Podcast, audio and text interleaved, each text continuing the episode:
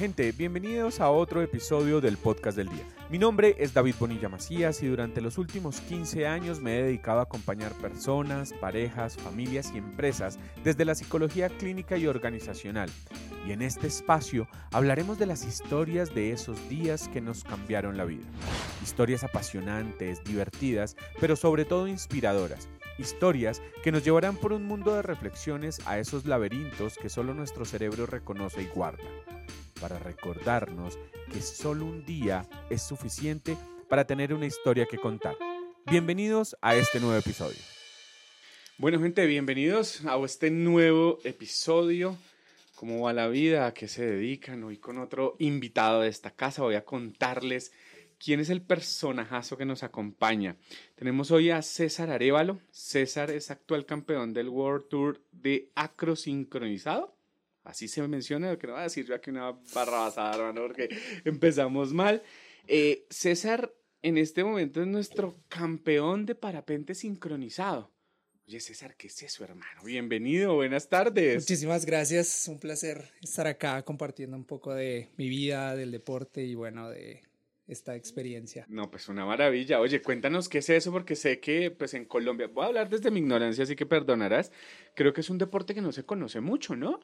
Sí, pues sucede que en Colombia de alguna otra manera tenemos deportes que sobresalen, pero como no están tanto en los medios, pues de alguna otra manera no van a aparecer ni sobresalen sobremanera en, en los medios normales, por decirlo así. Entonces no hay mucho conocimiento del deporte y también es muy joven también. Ok, sí, sí, sí, no es fútbol, no funciona. No, mentira, aquí, a echar encima a los futbolistas, no mentira. Eh, bueno, César, cuéntanos qué es esto del parapente, qué es lo del parapente sincronizado, Cuéntanos un poquito de eso, aunque seguramente ahí la gente ha estado viendo algunos videos, algunas imágenes durante este episodio. Bueno, para aproximarlos al deporte, más o menos esto comenzó en los 80, más o menos es, es así, está entre mitos y leyendas cómo fue el tema, pero mm, se sabe que los alpinistas subían montañas, pero a la hora de bajar decían, no, yo no quiero bajar caminando, ya estoy arriba, ya quiero bajar de otra manera. Entonces, pues de alguna otra manera esquiaban o así comenzaron y un día un loco llevó un paracaídas. Encontró, se subió a la montaña y comenzó a volar, a volar, a volar. Eh, obviamente esos parapentes en ese momento no planeaban nada, ¿sí? Entonces hablamos de que en ese momento el parapente avanzaba un metro, caía dos, un metro, caía dos, ¿sí? Entonces con la tecnología fueron avanzando y ahora tenemos parapentes que cae un metro, avanza nueve, cae un metro, avanza nueve. Es así más o menos como va evolucionando el deporte. ¿sí? Es, es, una aeronave la cual no tiene un motor, entonces necesitamos planear. Entonces la tecnología se ha desarrollado para que los parapentes puedan llegar más lejos. Ok, cuando tú dices cae un metro, imagínate mi cabeza aquí pensando que saltaban, caían un metro y avanzaban. Claro. Volando, ¿sí? Es decir, en el aire baja un metro y se desplaza nueve. Digamos, sí, es una aproximación. Eso es lo que tenemos ahorita ya en la actualidad, que son parapentes que planean un montón. Ok. Pero esa es otra modalidad. Sí, entonces todo comenzó con el sueño de volar. ¿no? De volar grandes distancias de los alpinistas y ya se fue de alguna otra manera eh, yendo por las ramas, por decirlo así. Entonces ya había gente que no quería hacer distancia. Dijeron, bueno, hagamos más cosas con esto. Quiero estar encima del parapente, quiero que el parapente se deforme, ¿sí? Siempre hay un loco en los deportes, ¿no? Sí, sí, sí. Entonces, eh, alrededor del 90 y tantico, 96, 98, hay una familia que es ícono en el parapente, que son los Rodríguez, ¿sí? Esa familia comenzó con la Croacia, ¿sí? Entonces, ¿qué hacían ellos? Cogían estos parapentes que hacían distancia, pero los hacían más pequeños, ¿sí? Entonces, al hacerlos más pequeños, tenían más velocidad, podían eh, girar más rápido, se podían de alguna otra manera dejar de volar más rápido, eran como de alguna otra manera más activos, ¿sí? A las reacciones. Entonces, comenzaron a probar, ok, ¿y qué hago si bajo la mano totalmente? ¿Y qué hago si bajo las dos? ¿Y qué hago si toco aquí? ¿Y qué hago si toco allá? Y eso fue evolucionando, evolucionando, hasta que comenzaron a hacer acrobacias y figuras en el aire. ¿sí? Entonces todo parte de una base, que fue ese momento en los 90, y después ellos mismos fueron revolucionando el deporte hasta llegar a un punto donde prácticamente nosotros podemos saltar lazo con el parapente. No, César, eso, eso, eso, sucedió en el 2006. suficiente con subirme en una escalera de tres metros y usted me va a mandar a saltar lazo en el aire. No. Así es, fue una evolución que que esta gente de alguna otra manera apasionados del deporte, porque eso no hay más, esto es solo amor al deporte, y llegaron a esa evolución. Entonces, claro, los parapentes también tenían que avanzar. Claro, sí. la tecnología alrededor de eso. Entonces ya se comenzó a dividir por ramas el parapente, entonces ya hay distancia, acrobacia, precisión, eh, con motor, Ok. ¿sí? Eh, hay un montón de modalidades, tándem también para volar con otras personas. ok. Entonces, que eso es lo que uno ve por lo general, ¿no? Cuando te dice el La parapente, uno vive la experiencia de ir ahí como en un cangurito y saltan y uno va viendo así ahí es, la cosa. Así es, como, Bueno. como algo más de introducción al deporte. O sea, el tándem en realidad está hecho para um, crear deportistas, por decirlo así. Entonces, comercialmente se conoce como una introducción al deporte. Entonces, tú cuando vas a hacer un tándem, lo ideal es que ese instructor te vaya instruyendo a ti un poco del deporte para que a futuro tú te intereses más por entrar al deporte. ¿sí? Pero son vuelos instructivos, en Buenísimo, teoría. Sí. Buenísimo. Bueno, César, y cuéntanos un poquito de ti, porque yo me fui metiendo de una al deporte, es que estoy emocionadísimo. Cuéntanos quién es César, a qué se dedica, cómo, cómo es la vida de un parapentista, hermano. Bueno, pero ahí comenzamos. A ver, a ver. Yo- ah, pero mejor dicho. Bueno, ¿por dónde comienza César Arevalo? Em, la pasión por el deporte siempre estuvo presente en mi vida, debido a que mi papá es abogado en principal y como hobby tenía el parapente. Ah, mi papá es pionero en el vuelo. Desde el 93 él comenzó a volar. Vinieron unos suizos, eh, mi papá eh, daba clases de derecho y un estudiante le dijo, no, mire, yo hago parapente. La historia de mi papá es que él era muy joven, tenía veintitantos años, y venía a darle clases a, a señores. Entonces él para introducirse, entrar en confianza, les decía a ellos, venga, ¿este a qué se dedica? Entraba un poco en confianza para, Sí, sí, sí. para dar mejor la clase. Y uno de ellos le dijo que, uno de ellos le dijo que hacía parapente. Mi papá buceaba, Ok. le gustaba todo el tema de la aventura. Y dijo, no, pero para bucear siempre me ir lejos, vamos a probar el parapente. Y ahí comenzó la historia, antes de que yo naciera. Cuenta la leyenda, Ok, ok. cuenta la mito, leyenda mito, que, que mi primera palabra fue pente, papi, pente. No, buenísimo. Bueno, primero pente, luego papi, luego mami. Pobrecita la mamá. Es que saludos para la mamá de César. Saludos para mi mamá, que la quiero mucho. Sí, sí, sí. Y, mm, y fui un aficionado del tema toda mi vida. O sea, para mí lo que, mm, para mí, para lo que un niño fue Spider-Man, fue Cristiano Ronaldo, fue Messi, para mí fue todo el tema del parapente. Wow. El tema es que yo estoy dividido como en dos generaciones, la generación antigua y la generación nueva, porque claro, desde que era pequeño veía los videos y estuve muy metido en el mundo del vuelo. Entonces ha, ha revolucionado mucho, pero tengo esa parte de las dos generaciones. Y bueno, desde muy pequeño, aficionado por el tema, eh, seguí mis estudios y mi pasión era volar. Mi papá me voló cuando yo tenía cuatro años en tándem. Ya, eso ya hace un antes y un después en Yo la ni me acuerdo, yo te soy muy sincero, yo no me acuerdo. Comencé a hacer práctica en el piso a los ocho años. Ok. A los once, ellos me decían que quería de cumpleaños. ¿Qué quieres de cumpleaños? Mi mamá dijo, a los 14 años te va a volar.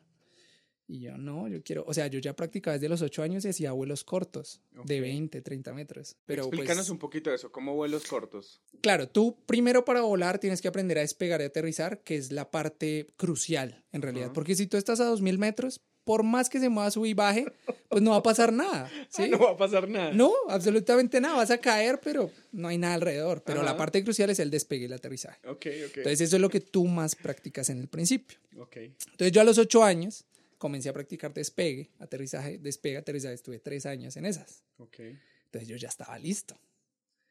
Entonces, para que me dijeran que a los 14 años como muy difícil. Eran seis Entonces- años de espera, hermano. Entonces, mi mamá estuvo presente viéndome y mi papá también. Y dijeron, no, el chino ya está listo. ¿Qué hacemos? ¿Y qué quiere de cumpleaños? No, mamá, yo quiero volar. No, pero pida otra cosa. Yo quiero volar. Y preciso aquí había un lugar eh, cerca de Bogotá muy fácil para volar y toda la vaina. Y mi mamá y mi papá le dijo, no, pues ya, eso fue lo que pidió de cumpleaños, ya está listo. Y mi mamá me despegó, mi papá me aterrizó. Ok. Mi mamá se moría de los nervios, pero hizo el trabajo. Y todo el mundo alrededor, y el niño, y el niño. Y yo decía, no, yo solamente escucho a mi mamá. Pero ven, ¿cómo? Espera, porque es que eh, no entiendo. Tranquilo, ¿Qué es tranquilo. me despegó? Explícame eso. ¿Cómo es el coso del tema del me despegó? digamos, cuando tú ¿Ella eres... también volaba? ¿Ella también volaba? Ella, claro, ella acompañaba a mi papá desde antes. Pucha, qué bueno esto. Entonces, eh, ella sabía de todo el tema. Por más de que ella no volara sola, Sí, sí, sí. sabía del tema porque comía parapente todos los días por la afición de mi papá. Entonces ella entendía mucho del tema. Entonces, ¿qué era lo de que ella me despegara? Ella tenía que estar pendiente de que todo estuviera bien. Ah, o sea, yo listo. hacía todo el trabajo, pero ella era la que decía, listo, ya, dale. O ella me decía, digamos, eh, el viento es suficiente ahora para que despegues. O sea, ella era como, ella era como directora de pista, Ya, por decirlo así. ¿sí? Entiendo. Ok. Entonces ese era el trabajo de ella. Que es un y yo trabajo escuchando clave. a mi mamá, escuchando, Ok. pues imagínate. Ya. Entonces ese era el trabajo de y también quería grabarlo, entonces eh, ahí está la imagen de mi mamá con la cámara y, ok, ¿y ahora? No, una locura. Uy, oye, tienes que compartirnos ese video. Tengo por que favor, buscarlo. ese, no, ese no sé si lo tengo, pero tengo uno muy pequeño corriendo. Súper, Eh, súper. te lo Compártelo ahí para una. mostrarlo. De Bien, una. tu mamá, ya ahora sí entendimos, te despegó. ¿Y qué es el aterrizaje? ¿Tu papá te llevaba? Es decir, tú ibas... No, En el radio. Ah. En el radio. Entonces mi papá me diciendo un poquito a la izquierda, un poquito a la derecha. ¿Tú ibas volando solo? Sí, ya, a los 11 años yo volé solo. hermano, usted sí. Ya iba solito. Ok, ya. Porque a los entiendo. cuatro hice tándem Ya. y desde que yo comencé a volar tándem mi papá me daba el, el- el- control, por decirlo así, Ah, ok. Es decir, desde los cuatro tú siempre estuviste haciendo vuelos en tándem. con mi papá. Ok. Yo iba adelante, él iba atrás. Ah, ok. Lo que tú estabas pidiendo era volar solo. Solo, claro. No, hermano. o sí, sea, estaba era- Es que hoy lo pienso y digo como... pucha, Lo duro. pienso, sí lo pienso, la verdad, Claro. pero me imagino que la seguridad de mis papás en ese momento de lo que yo hacía, decían, ya está listo, pues estaba listo. Ok, ok. Así es. Bien, súper interesante esa historia. César, ya ahí vamos entrando en el tema del podcast del día. Son esos días que nos cambian la vida, ese antes, ese después. Ujú. ¿Cuáles son esos días que te cambian la vida? Ya nos hablaste de los cuatro años, de los once. ¿Qué otros días empiezan a pasar para ti en la vida? Pues em, de mi infancia como tal, esos, esos momentos no los tengo muy claros. Ok, o sea, tú me preguntas de los cuatro años, yo no me acuerdo. O sea, yo desde que tengo memoria he estado volando. Ok. Tengo momentos puntuales y, y que el que en realidad me cambió la vida fue, fue cuando decidí salir del país y entregarme a- al deporte como tal, ¿sí? Con ese miedo de, de la expectativa de las otras personas, porque sucede que en Colombia pues no existían deportistas los cuales se entregaran al 100% al deporte y fueran a competir a campeonatos mundiales y a competir con los mejores del mundo y estar en los podios, ¿sí? Entonces, de alguna otra manera estabas en, en una selva, cortando pasto, viendo para dónde voy, para dónde voy, y tenía 17 años. No, Sí. chiquitín, claro. Gracias a Dios tenía algunos pioneros de Colombia, Eh, los cuales los voy a nombrar. Dale, dale, dale. Que fueron Leonardo Cárdenas Rey, Ok. también está Harvey Liscano y Andrés Villamizar, que fueron un pilar importante para mí en ese momento de mostrarme el camino hacia donde iba la Croacia, por decirlo así. Entonces, Leonardo estaba en Nepal, pucha, claro. Allí. allí, Ok, ok, 2015. ok, Em, César decide irse a Nepal. ok. No, me quiero ir a Nepal. Acabo el colegio porque esa era la cosa, ¿no? Mi mamá dijo, acaba el colegio y decide qué hacer con su vida.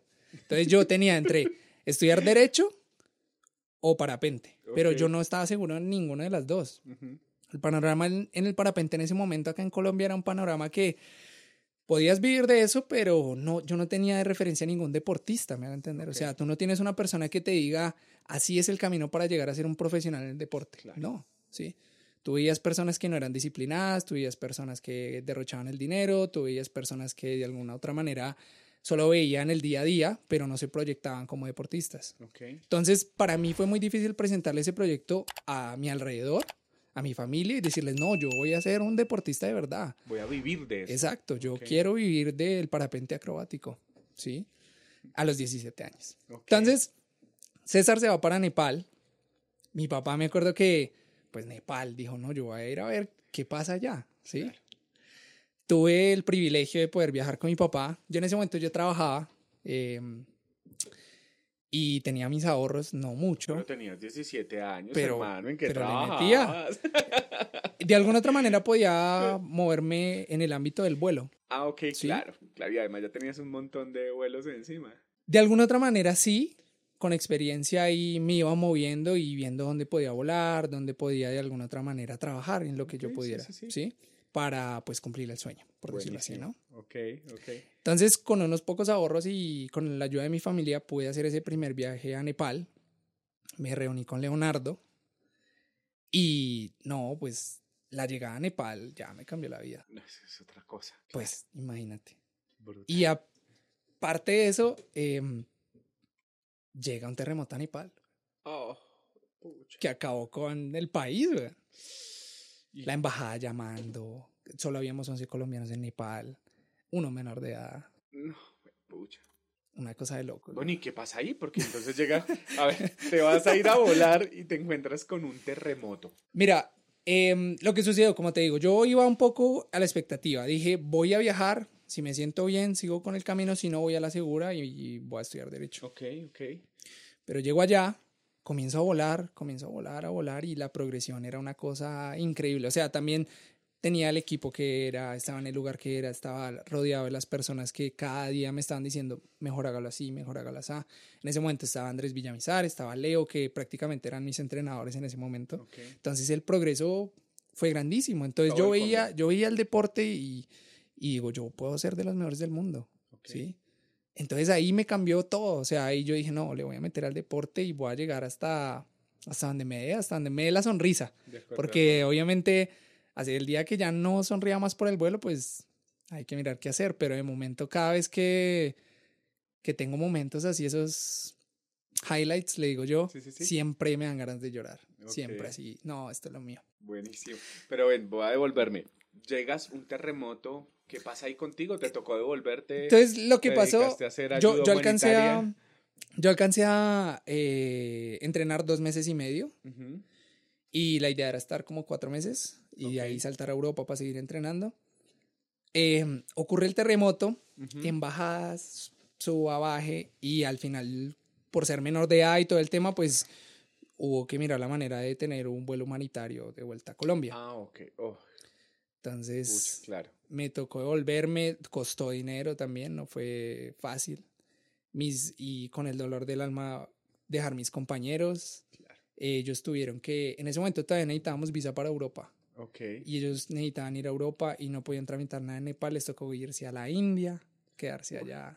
Qué vuelta que les tocó dar. claro. Intenso, intenso. Yo me vuelvo a Colombia, trabajo un poco también para ir tres semanas a Europa Ok. a entrenar también. Y ese fue mi primera temporada de acrobacia donde yo, a mí me cambió la vida y yo dije, no, el vuelo es lo mío, o sea, tengo demasiado potencial. Pero de alguna otra manera me costaba mucho creerme la película y siempre le preguntaba a las otras personas, pero será, ¿usted cree que sí? ¿Usted cree que sí? Ujú. Entonces es algo que me hace falta. Ok, un Esa confianza en verme al espejo. De decir, puedo ir por más. Sí, Ok. eso me hace falta un poco. Em, pero bueno, ahí lo he ido construyendo de alguna otra manera. Bien, me encanta eso. Gracias, gracias por compartirlo porque está buenísimo. Ahora sí, entremos en el tema de el parapente de acrobacia, porque una cosa es que uno ve, y pues vuelvo y te digo, no conozco el tema, una persona que sale de una cumbre, salta, eh, planea y llega a un punto B, Así es. punto A, punto B. Pero hermano, cuando yo vi tus videos y todo lo que he podido saber de ti, eh, perdón, o sea, estás loco, men. O sea, ¿qué se necesita para poderse uno arriesgar a darle la vuelta al parapente? O sea, quedar encima del parapente. Pues, como todo es un proceso. Ajá, o sea, la primera cosa que yo intenté no fue eso, obviamente. Sí. Es que para ensayar me va a dar una vueltica aquí 360. Como te digo, digamos, para, para esto yo lo llamo como mi carrera universitaria. Ok. Sí, o sea, yo salí del bachillerato y comencé en la Universidad del Parapente, acrobático, por decirlo así, ¿no? Entonces, he cumplido mis semestres, Sí, juicioso, Sí, sí, de acuerdo, de acuerdo. cada uno de los créditos ahí, De acuerdo. y ha sido todo un proceso. Yo también tengo miedos, total, veo maniobras que a veces digo, no sé si voy a ser capaz de hacerla. Ok. pero es un proceso de visualización. También es, es un deporte muy solitario, porque nadie sabe qué pasa en tu cabeza cuando estás allá arriba. El cuerpo también, de alguna otra manera, cómo afecta, nadie sabe. Cuéntanos Somos los poco, primeros de Cuéntanos eso. un poco para saber de eso. Mejor dicho, quiero que te voy a pedir aquí que, Ujú. nos, que nos recrees qué es estar allá arriba. ¿A cuántos metros? Depende, pero más de mil. A más de mil metros. Y atreverse, arriesgarse a hacer una acrobacia. Ujú. ¿sí? ¿Qué pasa contigo? ¿Qué, ¿Qué está pasando ahí en esa cabeza? ¿Cómo responde tu cuerpo? ¿Qué te vas diciendo? Llévanos por ese vuelo, invita- invítanos a un vuelo. Bueno, un vuelo con César Arevalo ahorita es muy diferente que hace seis Ajá, años, cinco ujú. años. Antes las emociones de alguna otra manera afectaban más, Ok, pero es algo que he ido controlando con el tiempo. ok. Creyéndome la película, ¿sí? César, tranquilo, usted puede hacerlo. También es muy diferente cuando lo ves, cuando lo haces. Ok. Entonces hay un trabajo clave de visualización. Un trabajo psicológico fuertísimo. Voy a hacer estas seis maniobras y duermo, me baño, subo, como, bajo, pensando en cómo las voy a conectar. Ok. Sí. Pero el parapente tiene esa magia y esa desventaja, por decirlo así, que todo es repentino. O sea, yo salgo a volar hoy, tenemos humedad, tenemos viento, tenemos altura, tenemos muchas variables, las cuales el parapente también se va a comportar diferente. Ok. Entonces tú tienes que tener la experiencia de decir, bueno, en este aire húmedo, el parapente va a comportarse de esta manera, de esta otra manera. Entonces el trabajo es muy psicológico. Ok. Tienes que saber que nuestras rondas de acrobacia duran aproximadamente minuto y medio, Ah, no duran pero nada. nuestra preparación es de años. Wow. ¿Mm? Entonces Y- uno... mm, Perdón, perdón, te interrumpo ahí, pero mira que me llama mucho la atención ese punto porque la gente cree que eh, pues es un salto, ¿sí? El minuto y medio, cuántos años de preparación que incluso se tendría que reforzar en eso, ¿no? Es, Claro. es el proceso, no el resultado, ¿sí? Lo que uno ve es el resultado de 6, 8, 10 años de trabajo para llegar a hacer un vuelo de un minuto 30, de dos minutos. Total, wow, brutal. total, total. Mira, yo comencé a volar, eh, según las cuentas, Ujú, en el 2011. ok, Mi primera competencia mundial fue en el 2017. ok. Entonces fueron Seis siete años, seis, siete fueron siete años, claro. años eh, ahí trabajando. Eh, los últimos dos años, obviamente, intensivo, por decirlo así, haciendo la maestría. de que me, Me gusta. entregué y busqué, bueno, ¿dónde van los mejores del mundo? Ok, ¿Dónde están? Van a entrenar allá, me voy para allá. ok. ¿Cómo? Pues trabajando, subiendo, bajando, pero pasa mucho, siento yo aquí en Latinoamérica que, que no nos arriesgamos a entrenar donde entrenan los mejores Ok, o no nos visualizamos para estar allá donde están los mejores.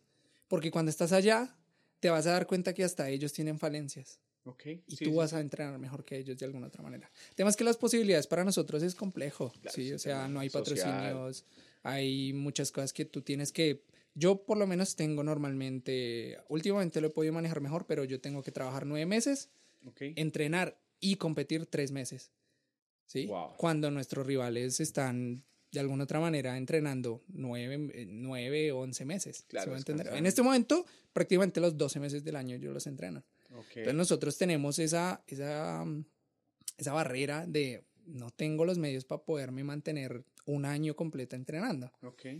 Pero igual damos los resultados porque de alguna otra manera tenemos la magia para poder eh, ser rivales de los mejores también. El año, el año pasado ganó un chileno. Es increíble cómo vuela Tú, bicho queda- tú carrera. quedaste tercero, ¿cierto? En esa no. Yo el, yo el año pasado tuve varios terceros puestos. Sí, también. Sí, sí, vi por ahí en las Sí. anotaciones. Buenísimo esto. César, pregunta, esto, vamos a ver cómo nos sale esto. ¿Qué pasa? Hay un concepto hoy que todo el mundo habla de salir de la zona de confort y tal. Y muchas veces se asocia a que este tipo de cosas es salir de la zona de confort. ¿cierto? Yo un poco lo que digo es, pues, la zona de confort para ti es aprenderte todo esto que ya has venido puliendo y se vuelve tu trabajo, ¿cierto? Que incluso tú lo dices, yo entreno, hago esto. Esa es tu zona de confort. ¿Cómo la entiendes tú? ¿Cómo entiendes tú ese tema de la zona de confort? ¿Cómo lo vives? Si te lo tuvieras que vender a alguien, ¿cómo se lo mostrarías? ¿Dentro del deporte? Y dentro o de la en vida en general. Yo siento que la zona de confort no es solamente ir a hacer una actividad. La zona de confort es irte a vivir a un país que nunca has vivido, ir a hablar un idioma que nunca has hablado, eh, conocer personas que tú nunca pensaste que ibas a conocer eh, y de alguna otra manera no perderte en eso tampoco, ok. ¿sí? O sea, uno puede salir de la zona de confort, pero la zona de confort de alguna otra manera también te va a hallar en tus orígenes y te vas a sentir más tranquilo para tomar algunas decisiones. Sí. Entonces yo no creo que uno siempre tenga que estar fuera de la zona de confort, pero tampoco tienes que estar todo el tiempo adentro con, con tu casa y todo eso. Para mí, una experiencia de las más grandes que yo he tenido fue comenzar a viajar muy pequeño. a los 13, 14 años mi papá me dijo, vaya a una competencia de parapente y, y total, fuera de la zona de confort, ¿sí? Solo. Y también no tiene que ser tan exagerado, ¿sí? Salir de la zona de confort puede ser también, me voy a ir a vivir en arriendo dos meses, voy a ir a cocinar, voy a ir a, voy a, ir a desayunar yo solito. Aprender cosas. Sí, voy a ir a, hay muchas personas que estoy seguro que no se han preparado un desayuno solos. Buenísimo. Sí, o sea, no tiene que ser algo del otro mundo el tema de la zona de confort, pero sí te hace evolucionar en muchos aspectos, porque al fin y al cabo no nos, no nos terminamos de conocer en, en muchos ámbitos. Sí, o sea, César en Colombia, César en Colombia, pero yo cuando estuve en Nepal era otra cosa, ¿sí me va a entender? O sea, no tienes apoyo, no tienes familia, tienes que sobresalir de otras maneras, es otro idioma, tienes que aprender un poquito del idioma para que te miren con otros ojos y no de los ojos del turista que le saco plata. Entonces, ese esa, esa manera de adaptarte te vas a dar cuenta muchas cosas que la vida te lo va a mostrar en el camino, pero si sales de la zona de confort te vas a dar cuenta mucho más rápido. Oiga, yo soy mucho más tímida en estas situaciones. Oiga, yo creo que la fiesta no me gusta tanto. ¿Sí me va a entender? Porque estamos en ese círculo, estamos en esa burbuja de salgo todos los viernes con mis amigos, salgo todos los sábados y los domingos fútbol.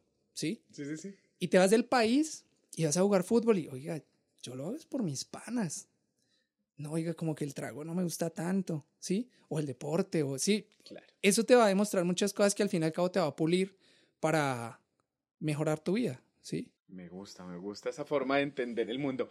César, veníamos hablando de ese vuelo, ¿cierto? Y vamos a usar esta metáfora y es cómo ¿cómo practican, hermano? O sea, ustedes dicen, Ay, voy a arriesgarme a hacer el giro de 360. Se practica primero en la tierra, empiezan a hacer algunas unas aproximaciones. Descríbenos eso un poquito porque sí me llama mucho la atención. Mm, bueno, em, el proceso, digamos, para llegar a la acrobacia sería, haces tu curso de iniciación, aprender a despegar y aterrizar. Después tienes que aprender a mantenerte en el aire que bueno, ahí tienen otras variables. Después de saber mantenerte en el aire, tienes que aprender a, a tener seguridad en vuelo.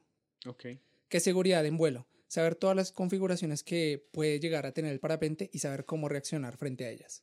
¿sí? Después de eso te puede llamar, puedes decir que eres un piloto de parapente. Ok. Fácil. Controlo cada una de las situaciones, sé cómo es la vuelta, si pasa esto lo controlo, pero hay muchos que no lo hacen por la vieja escuela, la otra generación. La nueva sí ya no tengo que hacerlo, ¿sí? Después de eso, comienza un proceso de, de introducción a la acrobacia. Entonces comienzas a hacer las maniobras básicas, que son las que se conectan para llegar a, a lo que se hace en este preciso instante en el mundo de la acrobacia. Ok. Dale, dale. Repíteme la pregunta. Eh, no, es esa, es esa. ¿Cómo, ¿Cómo se entrena? Entonces tú dices, vamos haciendo pequeñas Ese es acrobacias. El principio, ¿sí? Ajá. Entonces después, lo ideal para hacer estos cursos de seguridad en vuelo y todo eso es estar sobre agua. Ah, ok. Y lo, lo que tú deberías tener siempre es altura. Ok. Y el equipo necesario, ¿sí?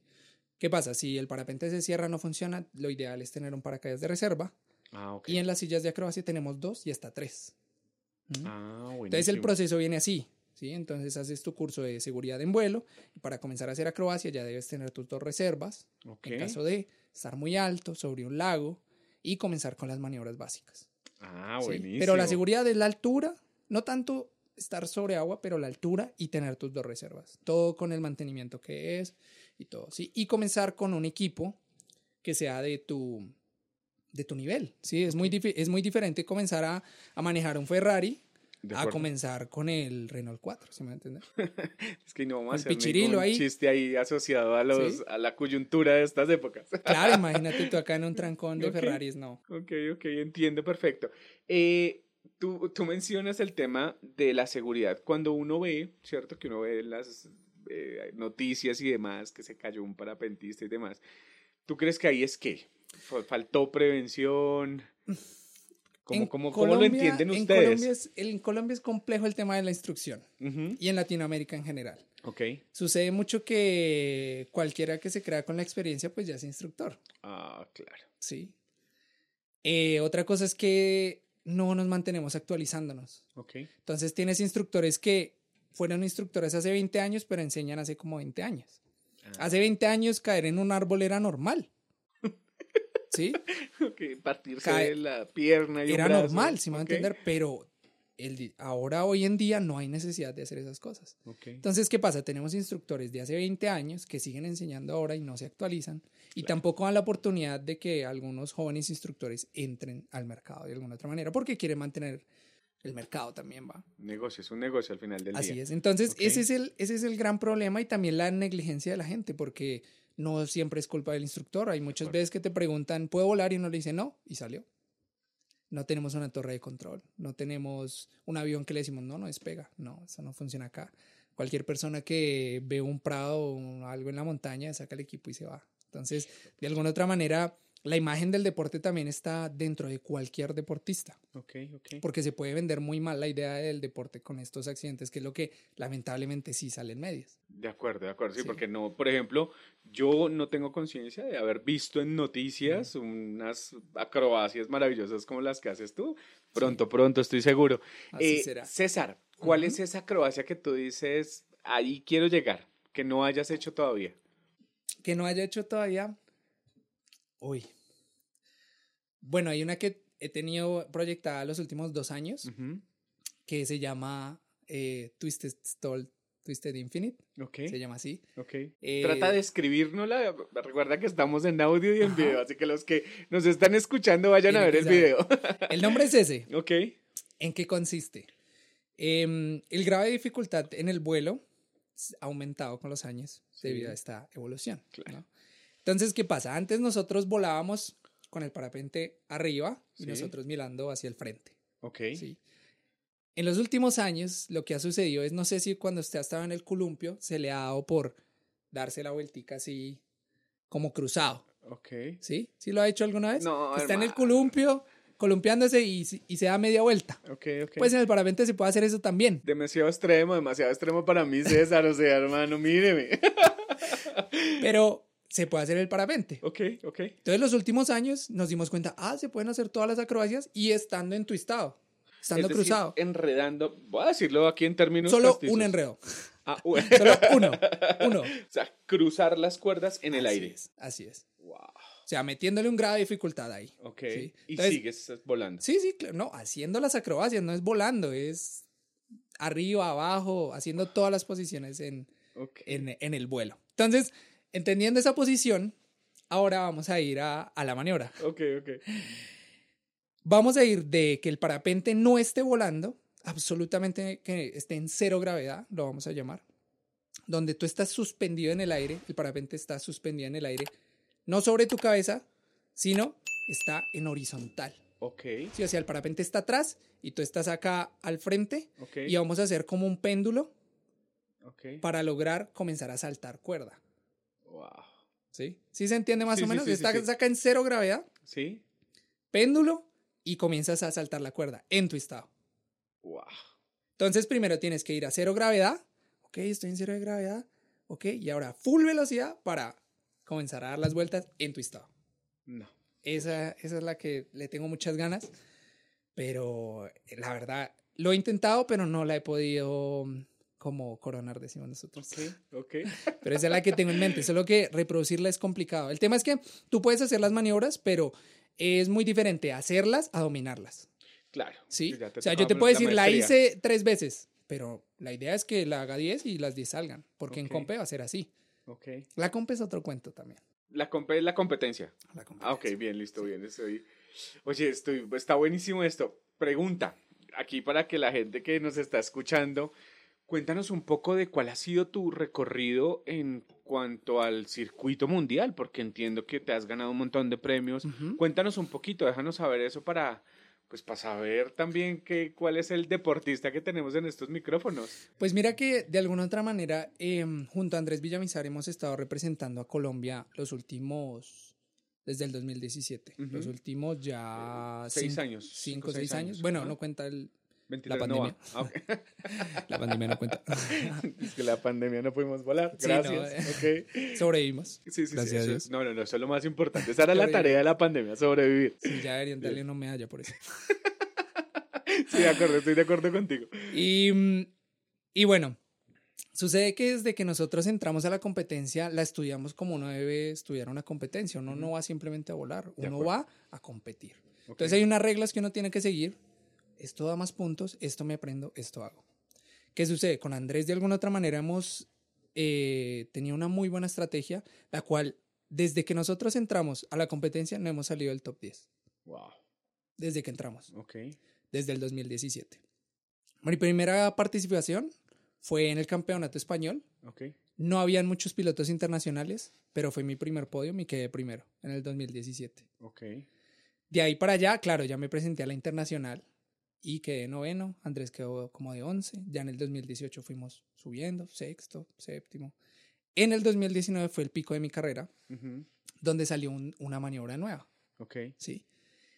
Esa maniobra nueva revoluciona el deporte. O sea, han habido varias maniobras que revolucionaron el deporte. Esta fue una de ellas, Ajá. que es la que te estoy explicando. Ok. Péndulo y asaltar lazo. Con- Qué pena. Cero gravedad Ok. y asaltar lazo. ¿sí? Ok. Sin twist. Sin twist. Sin Eso te iba a twist. decir yo. porque- Ajá. Ok. Resulta que lo hace el, lo, lo inventa el primero, que fue un francés, Theo de Bellic, Ok. y el segundo en el mundo fui yo. Wow. Entonces, claro, tenía, Máximo. tenía la carta, tenía el Joker ahí para ponerlo sobre la mesa y voy para adelante. Pues resulta que en ese, en ese circuito mundial, en la última competencia, el primero que quedó fue Teo de Bilic y el segundo fui yo. No, pues imagínate, claro, te le, te le llevabas la, la misma maniobra. Teníamos la maniobra. Wow. Y en la general quedé tercero ese año, si no estoy mal. Súper bien. Súper bien. Sí, el 2019 fue el pico. Ok. Llegó 2020 y bueno, nos Pues cogió sí, la depresión a todos. Bienvenida a la pandemia. Ok. Latinoamericana. Sí, sí, sí, sí, sí. Ok, sí, porque aquí fue donde más tiempo Aquí estuvimos guardados. pesado. Sí, de acuerdo. Sí. Listo, 2021, ¿qué hay en el 2021? ¿Qué? 2021 tenía que eh, comenzar a aprender los motores otra vez porque ellos entrenaron todo 2020 Ujú. y 2021. Yo llegaba tarde. Igual tuvimos campeonato mundial eh, y también lo que te digo, top, top 10 siempre. O sea, creo que ese que como de quinto. Y comenzamos a competir más en sincronizado con Andrés Villamizar. Ok, y ahí tienen un título. Ese, Así es. ¿Ese título de cuándo es? Ese es reciente, ¿cierto? Ese es... El primer título que nosotros tuvimos en sincronizado con Andrés fue una competencia mundial en el 2021 y Ok. quedamos de primeros Wow. en una válida. Ok. Después quedamos de terceros y el año pasado en el total del circuito mundial eh, quedamos de primeros, campeones del mundo Campeones del mundo en vuelo sincronizado. en vuelo sincronizado. Ok. acrobático. Vuelo acrobático sincronizado. Sí. Ok, cuéntanos un poquito de eso. ¿Cómo consiste? Ahora le, le agregamos más dificultad. Otro. Otro. Ahora los dos tenemos que volar al mismo tiempo. Ok. Vamos a hacer las maniobras, pero tienen que ser con un timing perfecto, tienen que verse muy parecidas, tienen que estar a la misma altura y prácticamente jugar al espejo. ¿sí? ¿Qué pasa? Con Andrés Villamizar, como te digo, yo con él llevo volando, yo lo conocí a él como en el 2013 Ok. y llevo volando con él desde, ese, desde el 2013, entonces estamos hablando de 10 años juntos. Donde él me mira volar, yo lo miro volar, él me mira volar. Entonces cuando dijimos compitamos sincronizado, Ya se sabían. yo ya sabía que iba a ser él, él, él sabía que iba a ser yo, ¿sí me va a entender? Y era una cosa inexplicable porque yo decía, ah, se nos salió, o sea, la coreografía pasó algo. Y como que nos mirábamos y entendíamos y Lo máximo. no lo puedo explicar. Pero él es, para mí, ha sido mi instructor en la acrobacia. Ok. Entonces, de alguna otra manera, pues yo soy el que ha estado ahí con él y, y, claro, él me enseñó, llegamos al mismo nivel y ya de ahí nos fuimos y nos despegamos los dos. Están volando. Pues todo comienza también desde el 2019. Ajá. Yo cuando quedo segundo del mundo, mm, de alguna otra manera era un logro enorme para mí, ¿sí? Ajá. Pero como todo en la vida, llegas a un punto donde subes y viene la bajada. Ujú. ¿Qué pasa? En el deporte el patrocinio todo lo pago yo, muchas cosas salen de mi bolsillo, pues me encontré en un momento donde estaba en ceros, segundo del mundo, pero ¿qué pasó? Era solo el título. Claro, sí, o sea, llegué ahí y, y entré en picada. Entré en picada y entró pandemia. Ok. Cuando dices entre en pica, ¿es que emocionalmente te quebraste? Sí, Ok. sí, me di cuenta, me di cuenta que alrededor mío, de alguna otra manera, eh,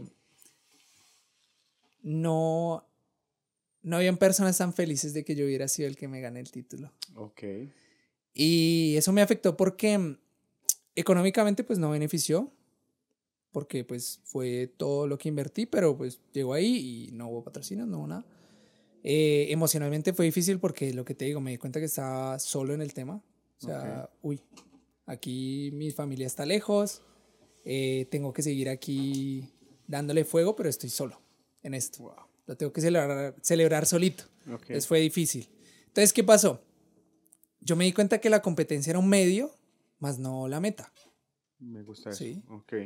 Yo dije, quiero competir. ¿Por qué? Porque soy bueno compitiendo, porque me gusta la acrobacia, pero no me va a cambiar la vida. ¿Sí? Increíble. Mis proyectos y mis pensamientos a futuro son hacer cosas que nadie ha hecho en el mundo. Explícame eso, Sí. hermano. O sea, Yo quiero que el nombre de César Arevalo en el parapente y en Latinoamérica resuene por, por algún récord, por proyectos que ya tengo en mente, pero no los puedo decir. sí, sí, sí.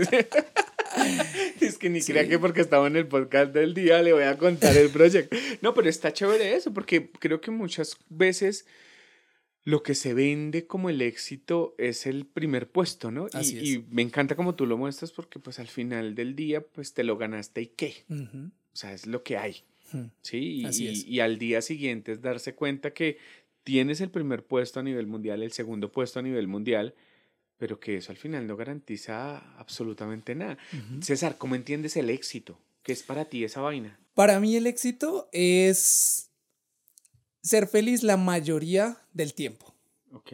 ¿sí? O sea, que yo esté contento en el lugar que vivo, estoy contento en mi actividad económica, estoy contento, co- estoy contento con lo que hago y en mis momentos de bajón, estar un poco down, la reconozco, la sé pasar y no me dejo descontrolar de eso. Cada persona tiene su manera de descontrolarse.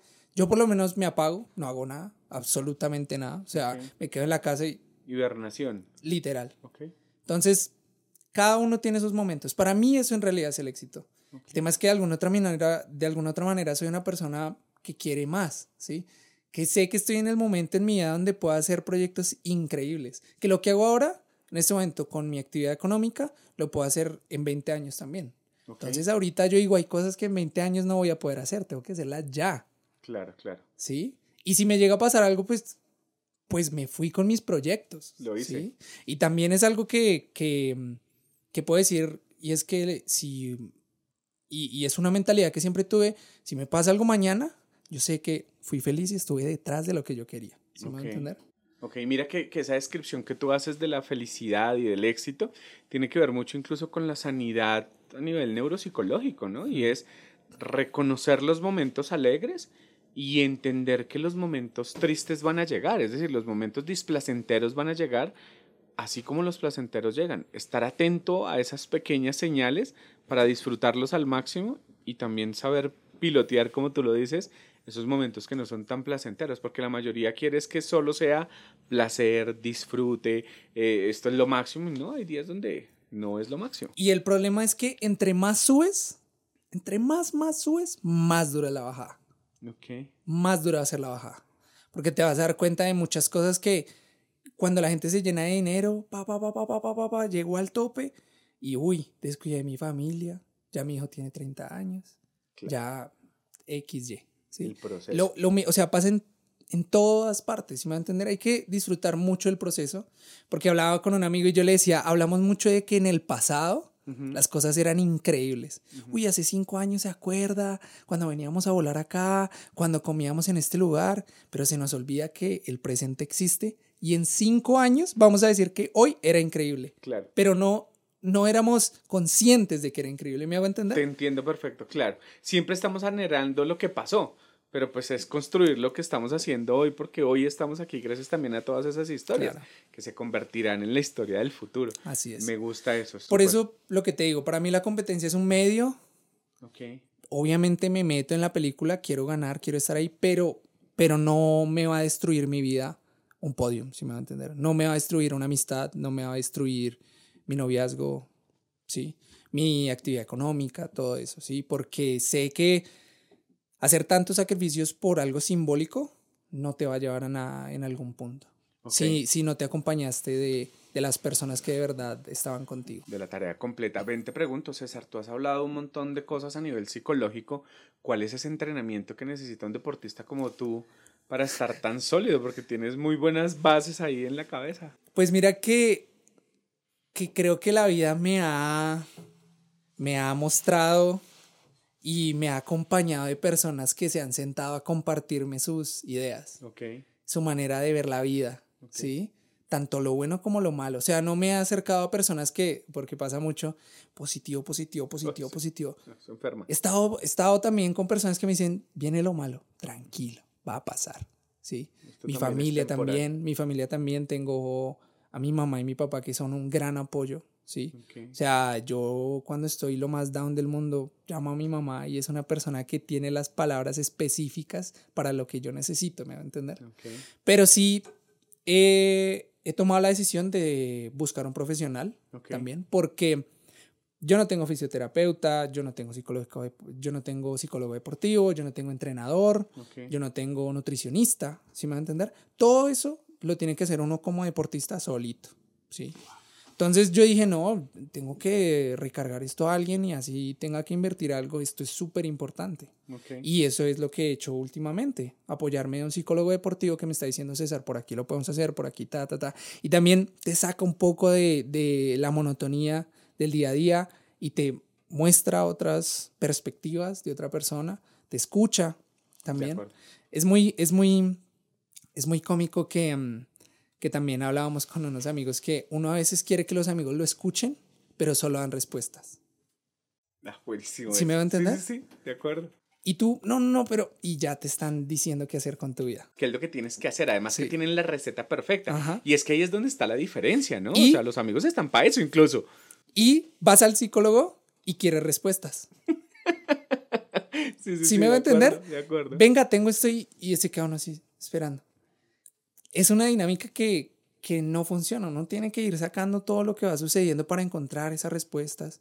Claro. Y, y, sí, me he acompañado de personas con las que me he sentado a hablar, pero siempre he sentado a hablar de una manera muy sensata, muy serena, eh, porque no sé, no he sido mucho de tragos, no he sido mucho de, de ese aspecto, sino centrarme a hablar de un tema que me esté incomodando o le esté incomodando a esa persona y ahí vas encontrando el camino hacia las cosas. Aunque a veces me pongo a veces muy pesimista y tal.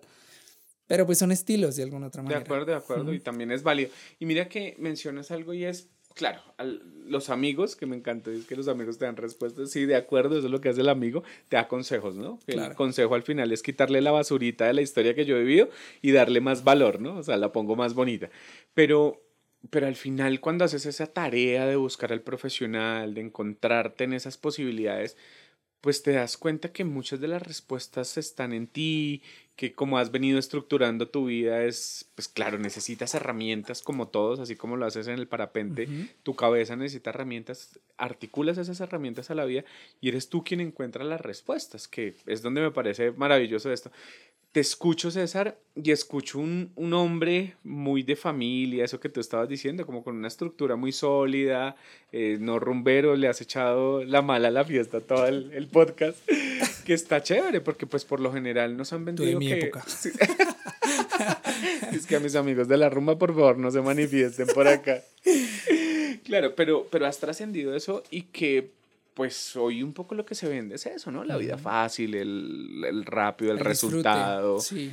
Y pues mira todo el trabajo que tú has hecho, llegar a ser campeón del mundo y que tú me digas, sí, pero pues no pasa nada, me, pues me mueve un montón porque para muchas personas en este mundo rápido del resultado, sí que incluso las redes sociales al final nos, nos miden por resultados, eh, pues se nos olvida el proceso, ¿sí? Y que al final el resultado no es sino pues algo que pasa. El pico de la loma y, y, sigue ahí para abajo. Claro. Y lo que tú, pues digamos que en tu deporte además, que es el pico de la loma para bajar, literal. Sí. Está buenísimo, está buenísimo esto. Oye, bien te digo, el, en, en, estos, en estos espacios de la vida, ¿Cómo, ¿Cómo, construyes una familia? ¿Cómo, ¿Cómo, es esa vaina? Porque usted se la pasa viajando, volando. Bueno. ¿Quién se pega ese ritmo, hermano? Em, es algo bien interesante porque los deportistas en parapente, todos estamos en un proceso de pioneros. O sea, el deporte profesional tiene 20, 30 años, 20 años. Entonces, todos estamos experimentando a ver si funciona. Claro. Entonces, sí, hay pilotos los cuales son profesionales, tienen su carrera y todo, pero hay muy pocos que tienen hijo, pero sí tienen pareja. Claro que sí tiene que ser una persona que de alguna otra manera te acompañe en la locura y acepte muchas libertades que tenemos los pilotos de parapente, porque si tú eres un piloto de parapente, algo en ti debe tener un poquito de locura, un poquitico de libertad, un poquitico de ansia de naturaleza, de viajar, de subir, de bajar. Entonces somos almas muy libres. Y eso tiene que estar acompañado de una persona que, que pueda compartir esa libertad, si me va a entender, de bueno, se va a ir a volar una semana que le vaya bien. Claro, y mira, y mira que al final realmente lo que uno necesita es una persona estable. ¿Sí? Pues porque uno dice, ¿y cuál es el delito? Lo que pasa es que creo que desde la conciencia de pareja nos han vendido que es que toca estar pegado al otro, que si es que si tú no estás conmigo yo no sé qué voy a hacer. pues cumple tu sueño, o sea, yo tengo tal vez otro, el mío es mi oficina, en mi trabajo en un horario común y corriente, pero no puedes reñir con tu sueño, que al final de lo que tú me estás mencionando es pues una relación de pareja normal. Claro. Lo que pasa es que lo enfermo es que hemos visto que eso es extraño. Claro, claro. Y la comunicación ahí es clave, clave, obviamente, en todo lo que está sucediendo ahí dentro de una relación. Y, y sí, aceptar la afición de, de, un alma libre, por decirlo así. Me encanta eso. ¿Cuántos años tienes tú, César? Yo tengo 25. Ok, sí, es que estás años. bien chiquitito. Pero bueno, bien, buenísimo, buenísimo. Pues César, hermano, creo que aquí nos pueden dar las 10 de la noche. Ya este es el, el tercer episodio del podcast de ya. es que después de 17 horas de grabación aquí ya, ya todo el mundo durmiendo y nosotros aquí en esta conversa tan buena. Pero es que es muy interesante, creo que es una cosa que, pues, muy pocos deportistas. ¿Cuántos de élite hay en Colombia? En Colombia, profesionales deportistas, es que es difícil contarlos con la mano. O sea, que vivan del deporte, sí, sí, sí. ninguno. Okay. O sea, que vivan de patrocinios, de aventura, de competencia, ninguno, incluyéndome. O sea, yo ahorita tengo que pagar también mis cosas. O sea, yo creo, para considerarte tú un atleta ya profesional es porque vives del deporte y de los patrocinadores y pues eso no se ha logrado en Colombia todavía. Okay. Pero pues para eso estamos los primeros. De acuerdo, de acuerdo. Fuera es más fácil, ¿no? Fuera y más... Sí, pero de alguna otra manera no es un deporte que te da dinero. Lo que te digo, ahorita estamos en la generación del amor al deporte. Okay. O sea, ahorita tienes los que de corazón aman el deporte. Claro, están abriendo una escuela. Sucede mucho, ¿no? sucede mucho, digamos, ahorita en el freestyle, que están rapeando. Sí. Imagínate ese nicho del hip hop que viene de de lugares tan humildes, de personas que se han construido desde abajo. Ahorita pues es un nicho que mueve masas, que mueve dinero. Entonces de alguna otra manera se está perdiendo ese amor por la disciplina. ¿sí? Se está desenfocando más todo el tema económico, pero la generación antigua era la de amor al deporte. Y ahorita esa es la generación de los parapentistas ahorita. Y eso hace que entre nosotros también el gremio, tú encuentras otro parapentista y, ya, te enamoraste, Claro, somos tan poquitos, amamos lo mismo. Claro, claro. Quieres ir para todas partes con otro parapentista, si me entender. Te encanta el rap, ¿no? Me gusta, me gusta mucho, sí. Sí, es algo que, que, me llama mucho la atención y me sirvió mucho de terapia en pandemia. Cuéntame eso. Sí, la verdad que eh, con esta persona que me estaba acompañando de alguna otra manera psicológicamente, siempre me dijo que es importante acercarse un poco al arte. Ok. Dibujar, escribir, cantar, subir, bajar y me encantan las batallas de gallos. Ok. Entonces, pues nada, eh, todo comenzó en Alemania, tenía que caminar 20 eh, minutos al gimnasio. Puse un beat, estoy en Alemania, nadie me escucha, nadie entiende español. Pues que escuchen lo que tengo que decir. Ok. Pues durante tres meses, 20 minutos de ida, 20 minutos de vuelta para el gimnasio, pa, pa, pa, pa, comencé a a improvisar. Improvisar. A improvisar y, y, a encontrarme con cosas de mi subconsciente que me decían de momentos de mi vida, de que, que tengo que hacer, de qué pensaba en ese preciso instante. Y después lo seguí cultivando hasta el punto de. Yo alcancé a hacer una canción. ¿En serio? ¿Dónde está? ¿Cómo se yo tengo otra cuenta por ahí, escondidita. Eh, hagámosla pública, hagámosla pública. Es que también, ¿no? ¿Cómo se llama? ¿Cómo se llama? Eh, creo que en Instagram está como César Arevalo 02 o algo así. Que es algo más. Tengo mi cuenta deportiva, ese es César Arevalo Deporte, y el otro era el de pandemia, que hacía. Es más personal, sí, es más César Arevalo, con otro humor, con. También es que, es que, pan, de nos vamos, te tengo que contar muchas cosas. O sea, es como un César Arevalo de 25 años. Ok. ¿sí? El César Arevalo de deportivo es mucho más adulto, es una persona más madura, es una persona que se proyecta, que esto, que aquello. El otro es el joven, extrovertido, que habla, hace chistes, sube, va. ¿Sí me entender? De ahí tengo una dualidad interesante. Pero, pero que al final es el mismo. Yo Sí, creo sí, que total, sí, total, total. Es la vida. Lo que pasa es que el rol que te exige estar en el deporte, pues es la disciplina, el sacrificio, etcétera. Exacto. Pero pues no se nos puede olvidar el ser humano que está detrás, que es ese ser humano que nos has dejado ver hoy, que toma el pelo. Oye, ¿y la canción de qué trata, hermano? Cuéntanos. O sea, si te soy muy sincero, ahorita no, no, no tengo referencia de qué es. O sea, el tema es que cuando me dijeron, venga, hagamos una canción, yo no sé escribir. Ok. Ah, Yo puse un beat e improvisé. ok. ¿sí? Entonces de ahí fui arreglando, fui arreglando, fui arreglando, que esto suena bien acá, pa, pa, pa, pa, pa, y la puse. Pero algo más, como te digo, algo más terapéutico, güey. Ok. Es algo que yo amo también de corazón, sí, me gustó mucho como podía simplemente desahogarme en cinco minutos diciendo un montón de cosas que se me ocurrían y fui sanando muchos procesos en- durante la pandemia, eso y fue muy bonito. Oye, Pero es, bonito es algo muy personal, me cuesta, digamos, ahorita eh, hacerlo si no estoy totalmente solo. ¿sí? Ah, ok, ok. Toca explorar, toca explorar. Hay quien quita que una Sí. batalla y que te inviten. Yo le meto, o sea, yo miedo no tengo. No, no, Si hago el ridículo, claro. tranquilo. Sí, sí, sí, es que voy, no me importa. Sí, yo le hago. Es que Yo hice una batalla y todo, pero no hay nada en internet, gracias a Dios. Porque esa experiencia es otra. No, eso es a otro Eso nivel. es otra El cosa, sí. Tener que hablar altísimo. duro, el beat, el momento, estímulos, pff, hermoso. A mí me Claro. encantó la magia del freestyle. Sí, sí, sí, es que te vi por ahí algunas cosas. Está, me toca hacer la tarea, hermano. Claro, Esto toca, ¿sabe? Está buenísimo. Vamos a, a- a mandar el, el video a los duros de las batallas aquí en Colombia para que te inviten. Yo, hermano. yo, he, yo he hablado con Balleste, ¿Ah, sí? sí, con el representante de Sí, Colombia. sí, no, o ese sea, man es un teso. Sí, yo he hablado con él para mí, que me respondieron mensaje fue ¿cómo? Sí, claro. que Y sí, me respondió para ver si hacíamos algo con vuelo, todo. No, yo me muero. güey. No, y ahorita, por ejemplo, eh, con Red Bull estuvieron haciendo unos temas en, en, en aviones. Sí, sí, sí. Y Improvisando vi mientras con- tenían fuerza G. Sí, sí, sí. sí, Con sí. loquillo, buenísimo. No, a mí me encanta el tema. Bueno, vamos a- a mandarles la cuña por aquí también, que hermano, que se pellizquen que estás en Colombia. Sí, Que para que te Seguro, seguro puede salir algo adelante con Bueno, ellos. tu promesa es que me invites cuando estés en eso por allá a, a ver cómo es que es la cosa. Así será. Está interesantísimo eso. ¿no? Es Así que, será. hermano, yo creo que ahí es donde está la diferencia entre un proceso, que es lo que yo he venido entendiendo. A veces los, los papás dicen, no, es que yo quiero que mi hijo sea esto, que sea lo otro. Y yo les digo, déjelo ser, porque desde ahí puede empezar a explorar un montón de cosas Claro. y van encontrando ese sentido de la vida, que al Sí. final del día, pues sí, el papá abogado está chévere, la mamá pues para que construyan otras posibilidades que a veces para ellos no hubo, lo que pasó contigo un poco de te abrieron un camino, una vida, y pues sí, bueno para el que quería ser contador, bueno para Claro. que el... Pero pues es que aquí cabemos todos. ¿Qué sería este mundo sin artistas? ¿Qué sería este Total. mundo sin deportistas? Sí. Sí. todos contadores, todos abogados, todos psicólogos. Yo creo que el punto de inflexión en eso es tener una motivación en la vida. Sí.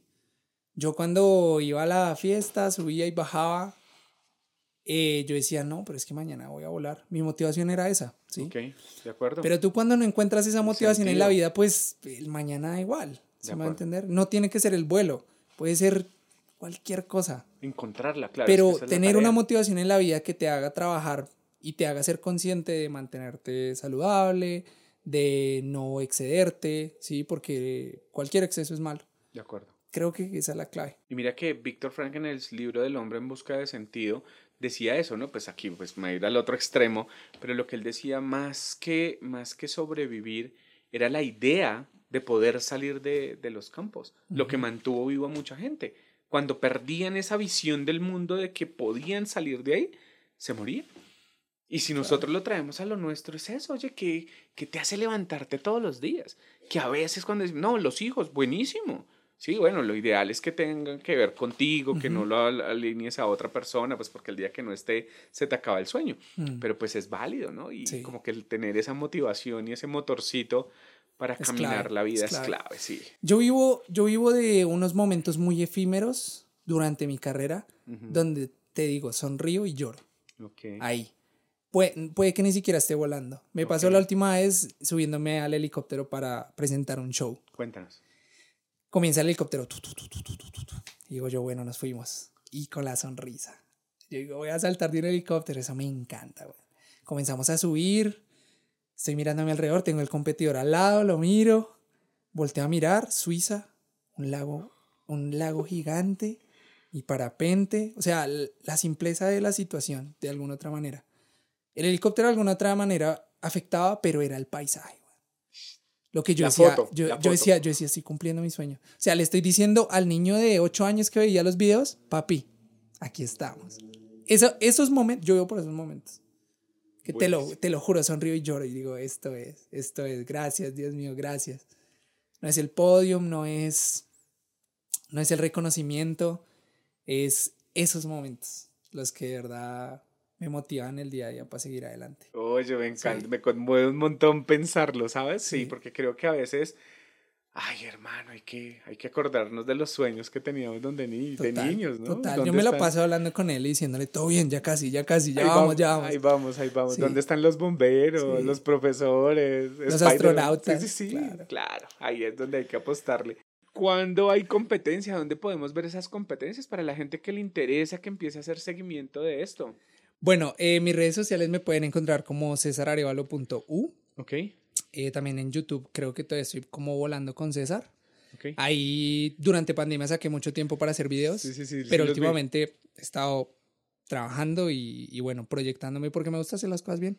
Entonces, si hago un video, quiero hacerlo bien. Ok, ok. Eh, ahí me pueden seguir por mis redes sociales. Este año tenemos seis competencias mundiales a las cuales espero participar. Ok. Eh, y la otra semana ya arrancó con entrenamientos. Ok, es decir, que eh, ¿para qué época serán las competencias? Cuéntanos, cuéntanos. La primera competencia es en junio. ¿En junio? En Francia. Okay. Las siguientes, cuéntanos, haznos el cronograma para empezar a buscarte. A principios de junio hay una en Francia, a mitades hay otra en Francia, eh, en agosto siempre hay también, o sea, el verano europeo, lo que es entre junio y agosto, ahí es, ahí es. Igual yo siempre estoy actualizando todo en mis redes sociales, es, es, la mejor manera que yo puedo hacerlo también, porque de alguna otra manera a veces se mueven fechas, suben, bajan, entonces ahí yo es donde actualizo todo y les muestro por dónde es que voy pasando. Listo, desde el podcast del día hago un compromiso contigo y es que todo el contenido que subas lo vamos a multiplicar ahí. Muchísimas palabras. Gracias. ¿Listo? vamos a multiplicar todo en las redes que tengamos nosotros porque pues, la gente tiene que saber qué es lo que están haciendo los colombianos fuera del país que nos hace sentir tan orgullosos. César, ¿alguna otra cosa que tú nos quieras contar de esos días que te cambian la vida o crees que ya abordamos suficiente por hoy? Eh, que me gustaría comentarle a la gente que em, que se acerquen un poco más al deporte, que es un deporte muy bonito, que pregunten por las historias detrás de eso. A veces vamos a, a, la actividad y lo tomamos más como si fuera una montaña rusa, pero detrás de cada piloto hay una historia increíble. Cada piloto con el que yo me he sentado ha tenido una historia mágica con el vuelo. No hay ninguno que no haya hecho un sacrificio en su vida, que haya tenido que terminar relaciones, que haya tenido que invertir su tiempo, siempre hay una historia muy bonita detrás de este deporte y que lo veamos un poco más como una experiencia de vida y no, no, tal vez no practicarlo, pero sí tenerlo más en cuenta porque el sueño del hombre siempre ha sido volar y lo tenemos al alcance de la mano. Así que por favor, un poco más de atención al parapente. Buenísimo, ahí estaremos. Y bueno, creo que también es una invitación a las empresas, a los patrocinadores. Necesitamos que este deporte se popularice en este país donde tenemos campeones mundiales. Así que a ti, a tu compañero de vuelo Andrés, felicitaciones y bueno, gracias por estar aquí. Seguramente cuando coseches todos los triunfos de este año te volveremos a invitar a que nos cuentes cuál fue el resultado. Muchas gracias. César, gracias por estar en el podcast del día. Con mucho gusto.